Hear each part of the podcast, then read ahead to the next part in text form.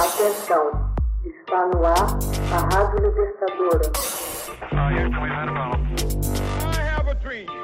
Começa agora o Hoje na História de Ópera Mundi.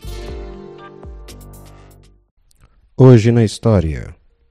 13 de março de 1938. Áustria unificada à Alemanha nazista. Após a demissão forçada do chanceler austríaco, Hitler expede a ordem às suas tropas de invadirem a Áustria no começo da manhã de 13 de março de 1938.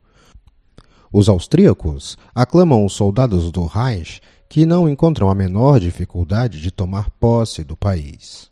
O chanceler alemão desfilaria em sua cidade natal e proclamaria a reunificação da Áustria e Alemanha sob o nome de anexação.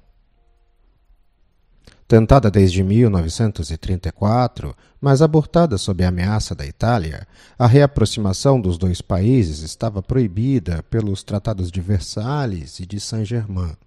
Não obstante, as democracias ocidentais não reagiram. Um referendo organizado por Hitler na Alemanha e na Áustria aprovaria de maneira esmagadora a anexação.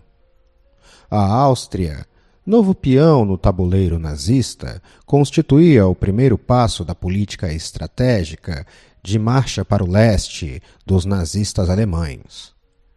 A Áustria, parte do Império Austro-Húngaro, era uma nação multiétnica e multicultural. Em Viena e nas principais cidades austríacas viviam pessoas que falavam línguas diversas: ídis, alemão, húngaro, tcheco, croata, e praticavam as mais diversas crenças: católicos, luteranos, judeus, cristãos ortodoxos.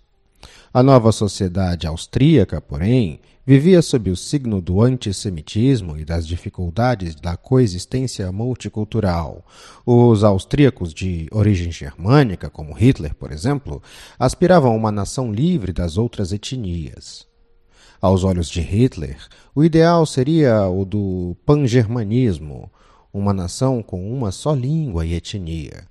Apesar de majoritários nas eleições de abril de 1932, os nazistas austríacos não obtiveram a maioria absoluta. Lançam-se então a uma estratégia de tensão e recorrem ao terrorismo.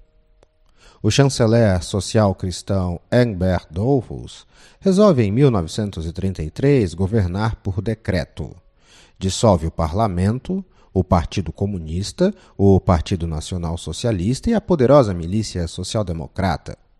Seu regime assume uma tintura fascista, simpática a Benito Mussolini. Hoje na História. Texto original Max Altman. Narração José Igor.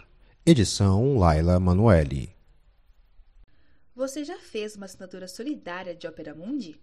Fortaleça a imprensa independente. Acesse www.operamundi.com.br/apoio. São muitas opções.